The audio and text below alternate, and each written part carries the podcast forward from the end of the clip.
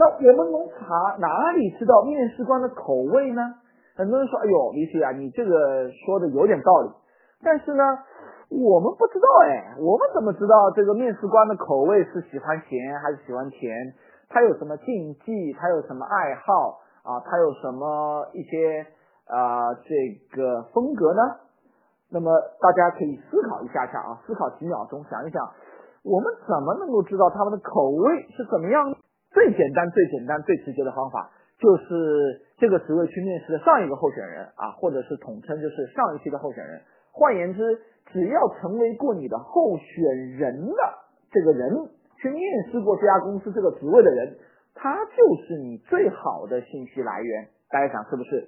因为他很清楚知道面试官跟他做了哪些沟通，问了哪些问题，呃，他知道这个公司的感觉。他的风格，我甚至有时候跟候选人，如果有些公司在异地啊，我没有办法去，那可能候选人会给我描述，甚至我给他拍两张照片啊，他会告诉我哦，这个这个哎，丽卡，这个公司还是装修的蛮好的啊，进去啊，非常的富丽堂皇，前台小姐也很漂亮，然后呢，灯光很柔和，都是美式的风格，哎，我拍张照片你可以看一看哦，然后我通过这样一些描述，可以感受到那个公司的。温度、湿度以及一种气味，甚至这样的话呢，能让我有一个画面感，对于这个公司、这个文化、他们的一些啊公司的气质啊，产生很直观的印象。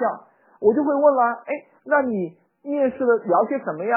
啊，你们怎么沟通的？哦，你记住的最挑战的问题是什么呀？一般性我会让候选人记住他被问到的三个最最印象深刻的问题。哦，然后我就问你是怎么回答的呀？面试官有没有给你一些补充？他对你有些什么样的评价呢？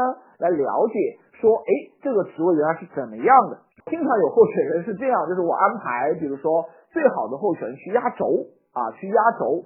那么可能这个候选人安排在五点钟啊，可能这个职位啊，这这个面试官面呢，前面两点钟是第一个。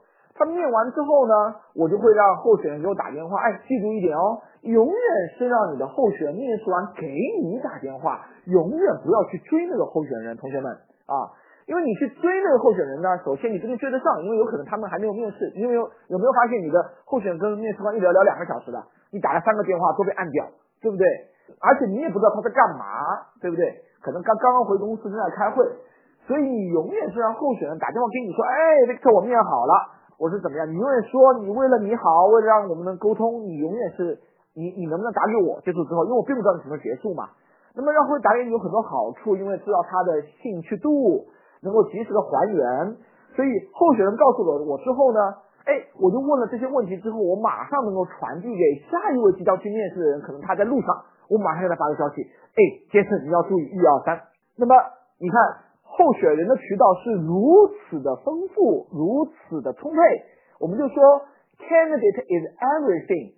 如果你跟这些候选人关系好，他不仅能告诉你他面试的你推荐的这个职位，他们遇到什么挑战，甚至有很多候选人跟我说，Victor，你的方向可能不对，可能原来 HR 跟的是你的这个方向，不是他们要找的方向，因为我跟老板他们聊的是这样这样这样，这个蓝 manager 告诉我的情况是那样那样那样，所以我认为你找的方向。除了我这样的人以外，其实你应该去找那样那样的方向，它会成为你的拐杖，成为你的照明的灯，让你能够更清楚的知道这个职位、这个老板的口味是怎么样的啊。